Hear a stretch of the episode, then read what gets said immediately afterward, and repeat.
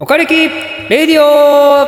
このコーナーはですね、私、岡本がチャンネルメンバーの方限定に日々思ってるのことをダラダラと責任感なく喋っていくと、まあ、そういうコーナーになっているんですけど、今回は特別編ってことで、えー、メンバーの方限定ではなくてですね、全体公開という形で撮りたいと思います。というのも、えー、まあのね、今2022年ももうだいぶ経っちゃって、もう上半期も気づいたら終わってたんで、まあ、そのね、決算報告っていうか、その2022年に掲げた目標っていうのをね、振り返りしつつ、えー、進捗内容の説明みたいなのをね、ちょっとしていきたいなと勝手に思ってます。あの、私ね、岡本、この2022年の中で、目標が実はね、2つほどあったんですよ。で、そのうちの1つは、確か年初の動画何かで説明してたんですけど、えー、1つが、企業案件をもらうということ。えー、それと、えー、っと、これはですね、多分去年の動画だと思うんですけども、私のね、心の中で勝手に思い描いたことかもしれないんですけど、えー、チャンネル登録をですね、10万人行きたいなっていうふうにもずっと常々思ってるわけでありますと。で、じゃあ今そのね、状況どうなのかなっていうのを説明したいと思います。ま、まずね、あの、簡単な方、あの、チャンネル登録10万人、まあ、これは、あのね 現在、あの、1万6000人ぐらいいらっしゃって、まあ、あの、非常にありがたいんですけど、ま、目標に対しては非常に遠い状況にありますと、まあね、あの、別にこれ、あの、2022年以内にとは、あの、言ってないんで さっきと言ってること違うかもしれないですけど、あの、これね、チャンネル登録が1万人いた時に、まあ、次の目標は10万人ですね、みたいなことを言ったわけですよね。なんで、まあ、その10万人っていうのを、いつまで20万人なのかなってのは分かんないんだけど、まあそれは早ければ早いほどいいと。で、まあ2022年の間には何かしらの結果に結びつくようなことになりたいなと思ってますんで。まあだけど、えー、今上半期過ぎたところで言うと1万6000人と、まあ、まだまだね、遠いわけですよ。やっぱりね、もう高い、もう高いですね、この壁はね。この銀の盾がもらえるんですけどね、10万人行くとね。だけど全然まだ届かないと。まあでもね、すごいと思いますよ。私、本当に。この一、自分で言うのもなんですけど、すごいでしょう。1万人、1万6千人もね。まあ、なんで、えー、まだまだ遠いとは言いつつ、すごいところまで来たなっていうのは正直な実感としてあります。まあ、だけど、まあ、まだまだちょっと頑張りたい部分でありますんで、まあ、ぜひですね、えー、皆様登録いただいている方、この、えー、私のおかれきレイディの特別編を聞いていただいている方はですね、えー、ぜひご友人、ご家族等々、職場、えー、学校、なんだ、もう何でもいいんで、あの、紹介していただけると、非常に嬉しいということになります。はい。で、いよいよ、えー、これは正式に私が目標として掲げたものですね。企業案件をもらうっていうもの。あのね、なんでこんなことを言ったのかというと、その1万人がね、チャンネル登録の1万人が達成したのが確か去年の9月か10月かそんぐらいだったんですけど、あのね、1万人の達成した時にね、こうちょっとググったわけですよ。なんか1万人ってどんだけすごいんだろうみたいなね。そう自己顕示欲がやっぱね出てきちゃいますんで1万人ってすごいんじゃないのかって思ってチャンネル登録1万人で、えー、達成できることみたいなのを調べたらなんかね企業から連絡が来るみたいなのがあっておいおいと思ったわけですよ。マジかよってね。そのチャンネル登録1万人もいるとそのなんかね企業からこんなコラボしませんかとかね来るらしいんですよ。あちらあちらから。すごいなと思って。で、じゃあ1万人達成したんだから、ね1年以内になんか来るだろうと。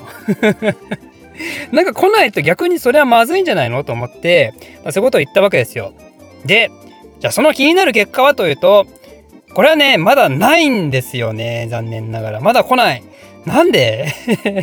なんか書いてあったことと違う気がするんだけど、でもない、まああるといえばあるのかもしれないんですけど、まあ、あのね、すごい細かいとこですけど、えっとね、先日、あの、とある、えー、物流業者さん、物流業者じゃないよ、アマゾンさんね、アマゾンミュージックのあの関係者の方からちょっとご連絡いただきまして、そのアマゾンミュージックでポッドキャストの配信しませんか？っていうのはね、来たんですよね。まあ、あの、なんで、実はですね、私もポッドキャスト配信っていうのはしてるんですけど、えー、Amazon Music にはしてなかったみたいです。私あんま知らなかったんですけどね。まあ、ポッドキャストっていうとどうしてもその Spotify であったり、Apple Podcast っていうのが、まあ、メジャーなんで、まあ、そこは抑えてたんで、あんまりそれ以外は抑えてなかったんですけど、まあ、どうも Amazon Music もですね、ポッドキャストっていうのを力入れてやりだしてると。ということで、えー、そこであのぜひ配信しましょうみたいな連絡は、まあ、ありがたいことにいただきまして、まあ、それはしたと。いうのはありますね。まあ、だけどこれは企業案件とは言わないでしょう。これはね。で、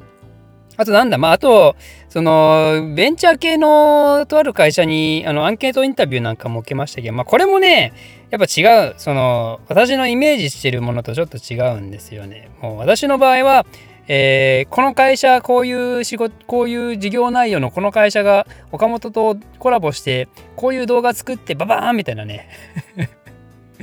ババーンみたいな、ババババーンみたいな動画をやっぱね、期待をしてるんですけども、まあ、動画じゃなくてもいいんですけどね、なんかこう、ね、その企業とコラボして一定期間、こういうキャンペーンやりますみたいなね、そういうのがね、やりたいと、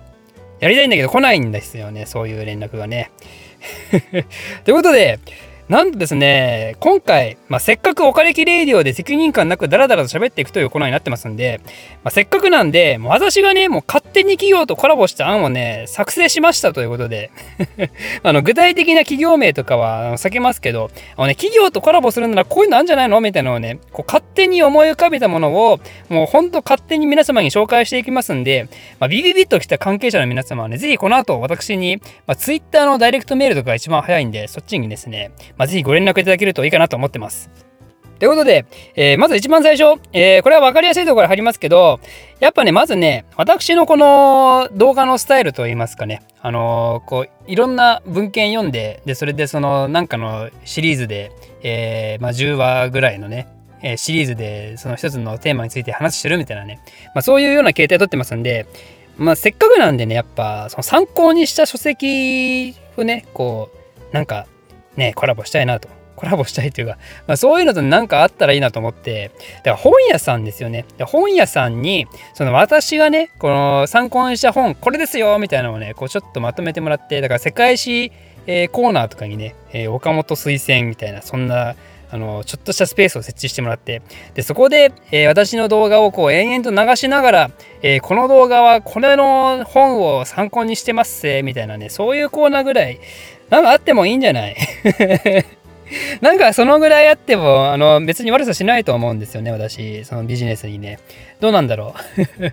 まあ、あの、私そんな変なマイナーな本とか読んでないですごい、あの、メジャーな、まあ、大体本屋さんに行けば、あの、置いてあるような本を参考にしてる部分はありますんで。なんでもすでにね、在庫として持ってる本をこう、なんかちょっと、あの、いつもと違う感じで、じゃあ1ヶ月間、ちょっとね、力入れて、あの、ポップ作ってやってみるかみたいな。そんなのはあってもいいかなと思ってますね。なんで、まあ、ぜひぜひ興味あるあのね本屋さんの関係者の方々 あのツイッターの DM が、ね、一番つながりますんでぜひ、えー、ご連絡していただければいいかなと思いますねと。うん。で次、まあ、似たようなコンセプトで言うとあの旅行会社とかもねあのいいんじゃないのって思うんですよね。まあ、まあ、今コロナですけどね。まあ、だけどあのー、ね、私の世界史の動画っていうのも別にどっかのエリアとかどっかの時代絞ってやってるわけじゃなくて、まあ、古今東西いろんな場所をやったりするもんですから、まあ、なんかね、そういうのできないかなと。ね、なんか、なんかね、そのイタリア旅行特集つって、イタリアといえばやっぱローマですねって言って、ローマといえばやっぱ古代のあの時代ですよねと。おそういえばなんかこの YouTuber ローマについて延々と20話ぐらいの動画作ってますよみたいなね。なんかそんなのあってもいいかなって思いますね。ねやっぱね歴史を知ってからねそこの遺跡に行くのと歴史を知らないでそこの遺跡に行くの全然面白さ違いますからね。やっぱね全然面白さ違うっていうかね何も知らないのに遺跡に行っても面白いこと何もないですからね。言ってしまえばね、まあ、別にもともと歴史がなんか好きでねそれでそこの知識、そこの時代、そこの、なんだ、そこの場所の、そこの遺跡の知識だけは全然ないんだけど、だけどなんか他の前提知識は知ってるとかってまあ面白いかもしれないですけど、そうじゃなくて、単純にね、あの、イタリア旅行行きてっ、つって、まあ、イタリア旅行の目玉って言ったら、あの、コロッセオですよ、みたいなね。コロッセオなんか行ってみっか、つって、円形闘技場なんか、あ、でかいね。あ、これそんな昔に作ったんですか？みたいな。あ、すごいね。で終わるよりかは、やっぱ、なんでこの時代にこんなコロッセオってのができたのってかねそのコロッセオを作った人って誰とかねその人はどういう時代背景のもとそれ作ったのとかね、まあ、そういうのがあってもいいんじゃないかなと思うわけですよ。ねそういうのを知ってるか知ってないかで、まあ、やっぱりね全然違うと楽しめるのが。やっぱどうせ旅行行くんならねどうせ金かけて海外旅行するんだったら、まあ、少しぐらいねそのぐらいのあの勉強しちゃってで、バチ当たらないですよ。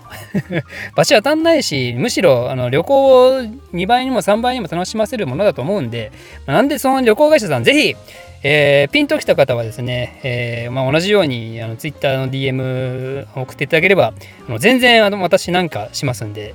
ろしくどうぞと。はい、次。えー、次はですね、まだまだありますよ。まだまだありますからね。えー、次はですね、えー、予備校ね、予備校。あの、大手予備校のね、まあなんか何でもいいんですけど、これはね、あの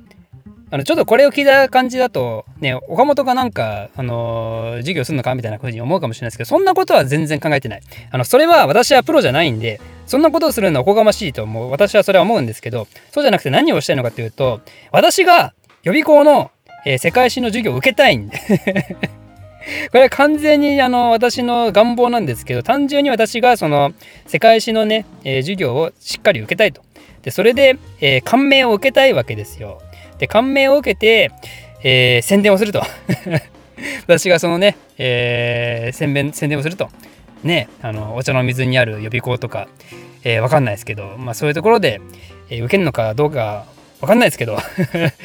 あ私学生時代そういえばそこ通ってましたねみたいなねあそこの先生のあの講座受けてましたねみたいなね、ま、そういうコーナーがあってもいいんじゃないかなと思うわけですよ。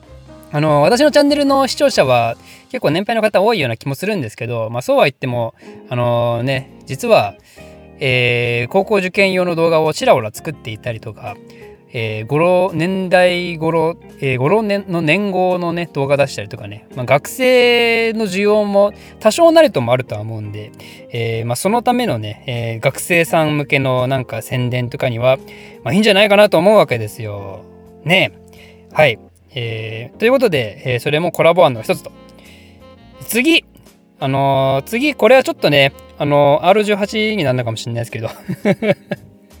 あのね、私の名前何でしたっけ？私の名前岡本ですよね。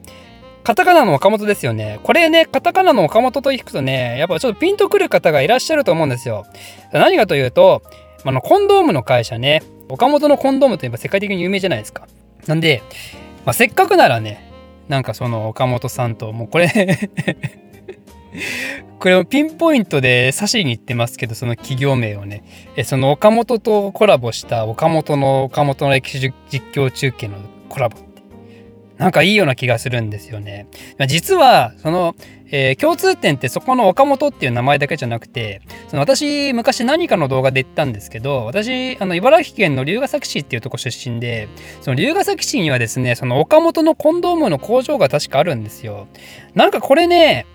なんかこれやっぱりなんかあるんじゃないかなと思うんですよね。ね、いいじゃないですか。その龍ヶ崎市のね、どっかで撮るとかね、わかんないですけど、私今別に龍ヶ崎に住んでないんで、あの、龍ヶ崎に行くって言って結構大変なんですけど、えー まあだけど、なんかあっても良さそうですよね。なんか、わかんないですけど、コンドームの歴史？コンドームの歴史？コンドームの歴史？まあ、コンドームっていうか、その避妊の歴史みたいなね、避妊の歴史、あの、昔は、私全然知らないですけどねその江戸時代のその遊郭とかで否認をする時はなんかこう紙を入れてどうのこうのみたいなね。だけどやっぱりそんな100%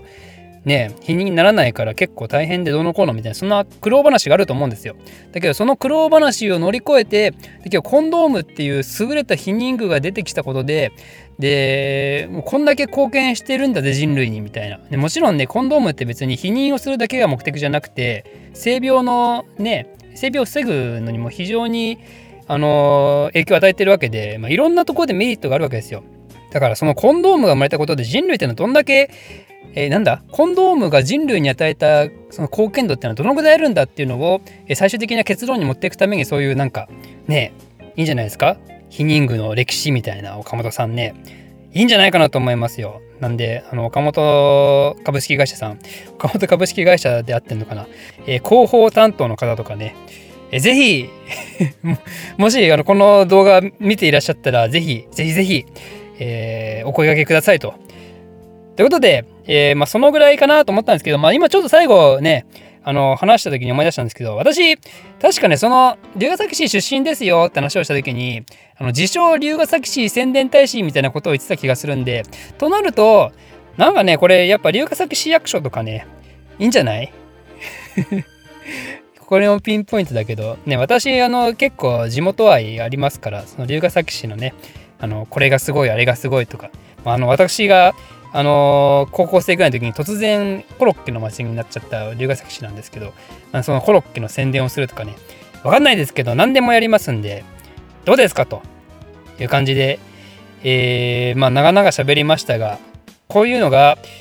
オカレキレイディオのコンセプトであると。いうことでして、まあ、少しでもね、あの、オカレキレイディオも面白いなって思った方は、あの、チャンネルメンバーになっていただければ、他のシリーズもバンバン聞きますんで、まあ、バンバンというか最近あんまり投稿しないですけど、まあ、他のシリーズもね、何回かありますんで、まあ、ぜひ、チャンネルメンバーになってない方は、この機にチャンネルメンバーになりましょうということで、えー、今回は以上です。